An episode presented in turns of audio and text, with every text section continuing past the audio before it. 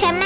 找你哈啦！不论你是职业妈妈、全职妈妈还是单亲妈妈，陆家走透透，找你快乐透。什么底家啦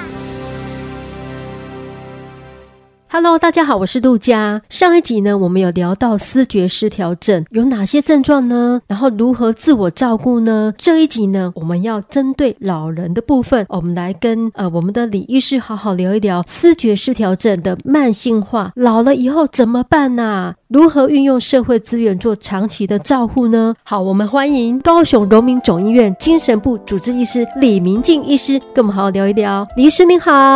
，Hello，什么啊？听众大家好。今天哈聊的这一集有点沉重哦，就聊到老人的部分，嗯、思觉失调症。慢性化，老了以后怎么办呐、啊？老了以后会有什么症状啊？从年轻，然后一直到老了以后会有什么样的演变呢、啊？嗯哼，嗯，没有错，就是我们都知道思觉失调是一个慢性化的疾病。在上一集也跟大家提过，其实我们思觉失调症在年轻的时候，它主要表现出来的是一些幻听啊、妄想啊，然后胡言乱语或者是比较混乱的行为。其实思觉失调症它整体来讲有五大症状，那第五个我们。没有提到，经常也容易被忽略的，就是所谓的负性症状。那负性症状就是这个负负得正的负哦。思觉失调症它在慢性化之后，正性症状会逐渐减少，可是负性症状就会逐渐出来。那负性症状包括就是他会变得可能思考比较贫乏，你问他什么，他都没有什么想法啦，然后也不想要去做什么，变得也没有什么动力去做事情，变得不太爱讲话，甚至变得面无表情，然后不想出门，做什么都懒，最后可能甚至连吃饭啊、洗澡啊都要人家督促。我们。可以想象，就是说，诶，当我们思觉失调的病人，他进入一个比较呃年迈的阶段，那以负性症状为主，吃饭、洗澡都需要人家提醒他才能够去做，或甚至他可能你提醒了，他也不想要去做。那这时候就会衍生出来一些生理的问题啊，比如说你没有洗澡，你的自我照顾变差，其实你感染的风险就变高。你本来应该要一天三餐正常吃的，诶，你现在变成就是我都给干嘛呢？当起来，当起来，你的营养摄取可能就会不够。那人。比较年老了，本来免疫力就变得比较差。那当你又因为这些问题增加了一些感染啊，或者是营养不足的风险的时候，这时候可能其他的一些生理疾病就都跑出来了，就会增加我们照顾上面的困难。年长的视觉失调症呢，他面临了这么多的日常生活的困难，那怎么办呢？怎么样去让他至少说自理能力能够好一点，社交互动能够好一点？不然家人非常辛苦哎、欸。没有错，其实还是那一句老话。嗯真的是预防胜于治疗，所以在我们的视觉失调的病人走到这一步，就是已经不出门、不吃饭、不洗澡、不讲话之前，其实尽可能的，我们就是要让他能够症状稳定，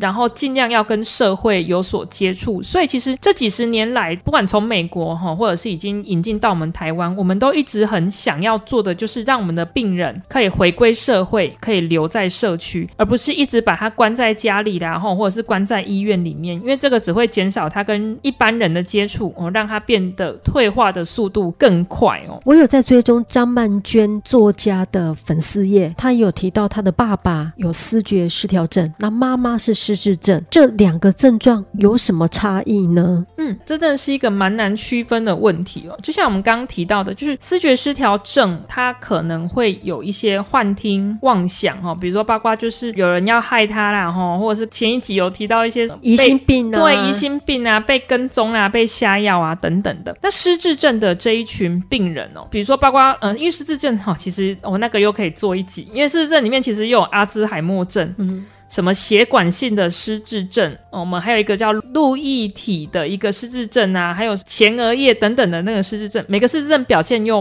不太一样。那有一些失智症，它到了比较严重的时候，它会合并精神症状，就是我们所谓的 dementia with BPSD。那失智症的一个精神症状，其实跟思觉失调还是略略有一些不一样。老人失智症的精神症状比较常见的是东西被偷的妄想，我们也可以想象嘛，因为他们记忆力。衰退，他们常常找不到东西放在哪里。那一般找不到就找不到嘛。可是失智症合并精神症状的病人，他会把这个找不到东西联想成我的东西被偷了，家里就是有人会来偷东西。东西被偷的妄想是老人失智比较常见，但是思觉失调没有那么常见的精神症状。那第二个是嫉妒妄想，老人年纪到了一个程度之后，他可能性功能没有那么好。这时候我们看到很多失智症，我们的患者他因为性功能下降，那可能跟另一半的房事就没有像年轻的时候那么频繁的时候，有些病人他确实会衍生出，哎，我的老婆、我的另一半好像在外面有外遇的这种想法。所以失智症的这个精神症状里面，呃，嫉妒妄想也是一个相对比较常见的一个表现。那不过要区分老人的思觉失调症和失智症有一个很大的差异，本质上的差异就是像前一集提过，思觉失调绝大多数都还是在年轻的时候就发病，所以两者之间的发病年龄是很不一样的。那失智症的病人，他的核心其实是记忆力衰退，还有认知功能下降，这两件事情一定要先发生，之后可能两年、三年才衍生出这些刚刚提到的这些精神症状。那如果是这样子的一个情形的话，我们就会比较 prefer 它是一个失智症合并精神症状，而不是老年的一个思觉失调症。失智症是不是会重复一直问同样的问题？你吃饭了没？我是不是还没吃饭？我们有看电影吗？那个阿兹海默症他会一直重复问他的家人一样的问题。没有错啊，因为就像刚刚提的，嗯、因为失智症的核心就是记忆力衰退，嗯、所以他就真的不是故意的，但是他真的忘记他已经问过了哦。所以一个吃饭了没？啊，谁回来了没？啊，现在要去哪里？真的重复问五次、十次，这个都是很有可能会发生的哦。这个就是他的主要核心，记忆力衰退。所以可能听众朋友也都听过一些新闻里面的例子哦，包括他出去之后他就找不到路回来，因为他的记忆力不好，他已经忘记回家的路，或者是什么瓦斯炉忘记关火，嗯，这个什么冰箱的东西拿出来就忘记放进去，等等的这一些都是失智症早期的表现。我们刚刚提到这个认知功能下降的，也是一个失智症的核心症状。这个认知功能下降最主要的就是他的一个判断力、推理能力会变差。像失智症其实是有一些测验、有一些检查可以做的。那有时候我们在医院里面，我们就会问这些爷爷奶奶，就是问他一些有关判断力的问题。诶，比如说现在火灾了，你要怎么办？或者是你在地上捡到一封信，已经贴了邮票了，这时候你会怎么做？这些我们觉得就是日常生活很简单、很容易判断的事情，其实在失智症的病人身上，他有时候他会慌，他就会回答不出来。所以这些有关于判断逻辑的这个认知能力下降，也是失智症的病患很常见的一个核心之一。但我们思觉失调的病人相对就比较不会有这样子的问题。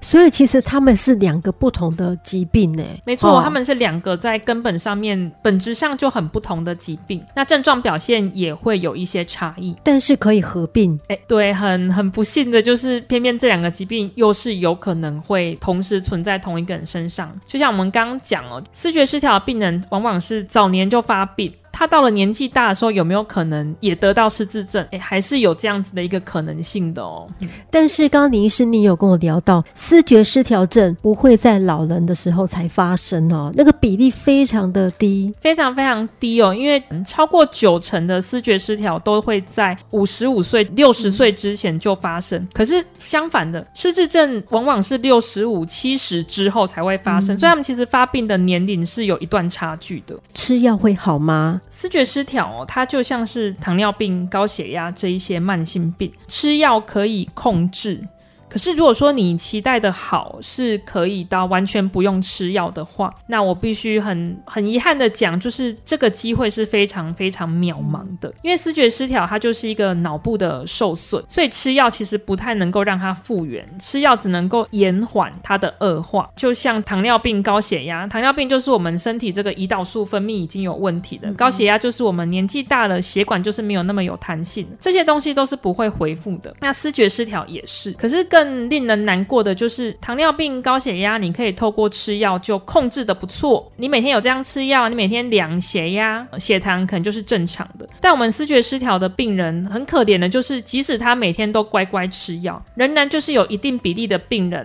他就是会再复发，而且每一次的复发其实对脑部都是一个伤害。那以统计上来讲的话，我们大概只有两成不到的思觉失调病人，他能够回归到一个比较正常一般的生活。那有五到六成的病人呢，会终其一生就是反反复复的发病，在住院的跟这个疾病去做奋斗和挣扎，甚至有一些病人，有两成的病人，他可能就是一直都不会好，就是即使他都有吃药了，还是饱受这个幻听妄想的一个困扰，甚至连出院都没有办法，必须很长时间的住在医疗机构里面。那患者跟家属其实长期下来，在经济上啊、心理上、医疗上，其实都是需要整体性的社会资源去帮助他们的。嗯嗯嗯。我们社会资源有哪些是他们可以用的啊？可以帮助他们的啊？这个很重要哦，因为视觉失调是一个慢性化的疾病，而且很有可能是一辈子长期都要仰赖这个医疗跟药物。那所以以我们视觉失调症的病人来讲，可以和医生去做讨论，是不是有符合这个可以申请重大伤病或者是身心障碍手册。所谓重大伤病，就是政府它有核准一些疾病的类型，那这个疾病是属于重大伤病的。那我们平常比较常听到的，可能像是一些癌症。但是像我们的思觉失调，它也是符合一个重大伤病的申请。那如果有申请到重大伤病的话，其实在大部分的医疗院所里面就医是可以得到减免的。就是说，你可能比如说你去医学中心看病，本来一次要六七百块，但如果你有重大伤病，因为诶政府知道你这个病就是需要可能每个月哦，或甚至可能每两个礼拜就要去看一次，嗯、那每次就医的费用可能就会只剩下一百多块。其实我觉得长期下来，对于病人的负担、家属的负担是有帮助的。那另外还有像是身心障碍手册。哦，可能也比较能够在一些社会福利上面去做一些请领这样子。视觉失调症到老了以后啊，有没有可能就变成独居老人了啊？嗯，没有错，这个也是很令人难过的一个部分。因为就像我们前一集应该有提到，就是很多思觉失调症的病人，他其实很早就生病了，呃，可能十几岁、二十几岁就生病。那爸爸妈妈从这个时候就开始照顾他。通常这样子的病人，他也没有再去结婚啊，或者生小孩，所以通常他也就没有自己另外再组建的一个家庭。所以他最主要的一个支持系统就是来自于他的原生家庭，包括可能像他的父母亲、他的兄弟姐妹。当我们这些病人他自己也到了一个年纪，他的父母亲可能也都已经离开了，兄弟姐妹可能也有各自有自己的生活、自己的家庭要顾，所以我们很多思觉失调症的病人。确实到了老年之后，有可能就是必须变成是一个自己照顾自己的一个状况。这个时候，其实我觉得我们的社会资源能不能够去照顾这一些病人，就变得很重要。以我自己所知道的，目前我们可以协助的系统有像是精神科的一个居家治疗，或者说如果病人的交通能力可以的话，你可以考虑让他们来医院的日间病房，或者是一些日间照顾中心，这些都是可以考虑的。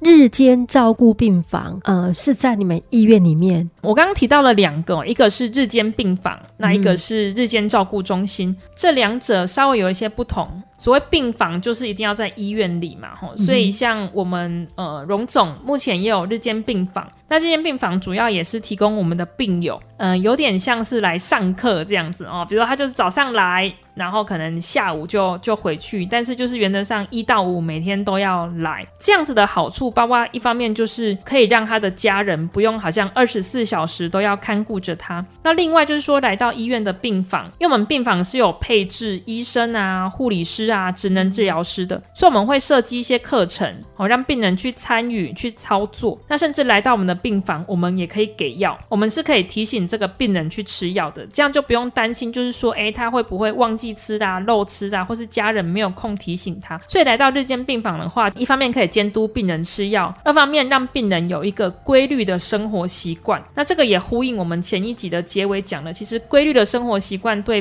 病人的自我照顾，长期下来是很有帮忙的哈，确保他的规律服药，让他有一个规则的一个生活作息。那最后就是让他可以一直跟人有接触哦，上上课啦。那我们也会有一些课程是请他去发表意见哦，让他他一直有一些表达、跟人家互动的机会，甚至学习一些社会技能。那像这样子的病人，有时候如果他们再稳定一点，功能再好一点，我们也会帮他们媒合那个所谓的博爱职训。博爱职训就是有身心障碍手册的人，哎，他可以去转接一些比较属于庇护性的工作，哎，那其实就又距离他们回归正常社会可能又迈进了一步哈。这个是日间病房的在医院里面的部分。那日间照顾中心的话，哎，就是脱离医院了，社区型的。对，它是设立在社区的，嗯、病人就比较不像上课，他比较像上班哦。他来到日间照顾中心里面，可能可以去从事一些像是二手衣的贩卖啊，或者是去做一些东西的整理，或者是做一些简单的烘焙贩卖等等。那病人在日间照护中心，其实我觉得那个社会技能的层次又在更高段一点然后，我觉得也是让病人又更能够留在社区，一样他还是能够有这一些，就是让病人规律作息，然后和人一直持续有互动，才不会越来越退化哦等等的这一些优点。不管是患者或者是家属，我觉得一定要寻找社会资源。嗯，哎，其实我在网络上有看到卫福部有一个福利咨询专线，我觉得如果你有这样的需求，可以打一九五七。哦，对，一九五七。有时候你不知道你到底需要找哪一个单位来协助，你就打一九五七去询问他们，找到社会资源来帮助你。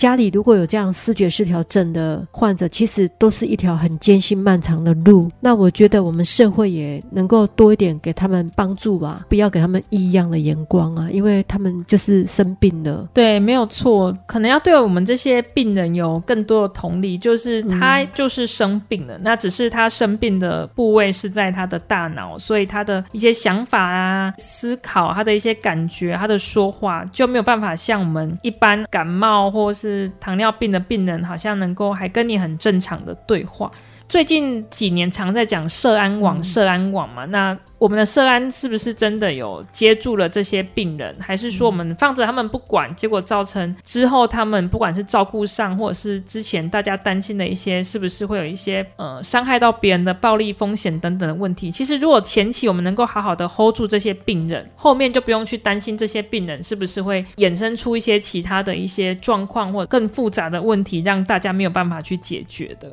对，我觉得这个也要我们的政府机关呢、啊，好好的来为老人们。把关福利方面，因为老人有很多的问题，失智的问题，还有独居老人也是一个问题。嗯嗯嗯、然后很多需要我们去关怀的。李医师，那你刚刚有讲到居家照护的部分呐、啊？哦，是一定要有重大伤病卡才可以去吗？所以我觉得这也是我们照顾精神病人很重要的一个医疗资源啊。以我们精神科的居家治疗来讲，原则上你只要有重大伤病，嗯、那重大伤病一定是医院帮你请的嘛，所以你在这个医院一定有。有就医记录，那符合这个重大伤病的申请，哎，医院就帮你登录重大伤病。那如果说病人他的病况至少没有这个立即哦暴力的风险等等的，其实我们医疗端就可以去帮病人申请这个居家治疗。那居家治疗原则上就是由我们医师哈跟护理师，哎，可能会一起或者是轮流到家里面去访视个案。那其实我觉得这就解决了很多，包括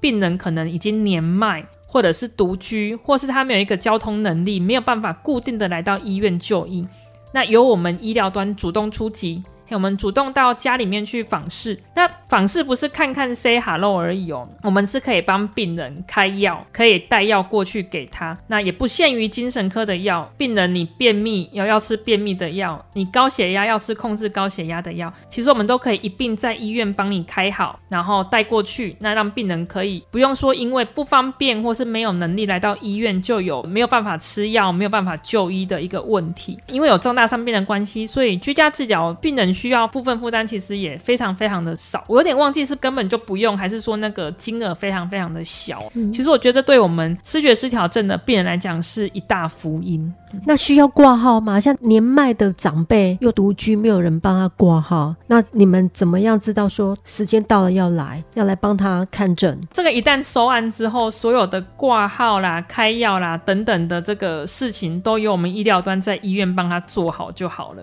固定什么时间过去？对，所以病人只要在家里就好。啊，当然有一些药物，呃，如果我们没有办法带过去的话，哎，有时候也可以由病人的家属拿着健保卡来医院帮病人带药回去，哎，这个也是一个我觉得替代性的一个做法，就不用来医院跟大家这样排，跟大家这样等，等于我们医生到他家里面去帮他。我们甚至有时候去也可以做一些调药，呃，像我就遇到一个病人，他可能上个月吃这种安眠药，他觉得太困了。哎，那我今天去看他回来，我就在医院帮他把安眠药减量，或者是改比较轻一点的，所以也可以依照病人的状况，因为我们都有去看嘛，就可以做一些药物的调整。那甚至像有一些病人如果不吃药的，我们也可以用打针的。哎，这也是一个替代的方案。这个只有思觉失调症才有这样子的福利吗？没有没有，重大伤病都可以。对，我们有些躁郁症的病患也可以接受这样的服务。如果有一些患者他自己觉得他并没有生病啊，尤其老人，嗯、你跟他讲说你生病了，他说没有啊，我没有生病啊，他没有病逝感，那怎么办？嗯就以我们这次的主题这个思觉失调症来讲哦，其实现在的医疗药物很发达。那确实我们很多病人他是没有病视感的，就是他并不觉得自己有生病，那他也没有办法去区分幻听妄想是真实的还是是症状的时候，很多病人他会觉得他没有生病，他不需要吃药。替代方案的话，其实就是有一个长效针剂。呃，我们上一集有提到，就是说思觉失调症的口服药物现在大概已经有十几二十种。现在有一些药物就是针对这些口服药一样的药品，它把它设计成长效针。那这个长效针有两周打一次的，有一个月打一次的，甚至现在最新的有三个月可以打一次的。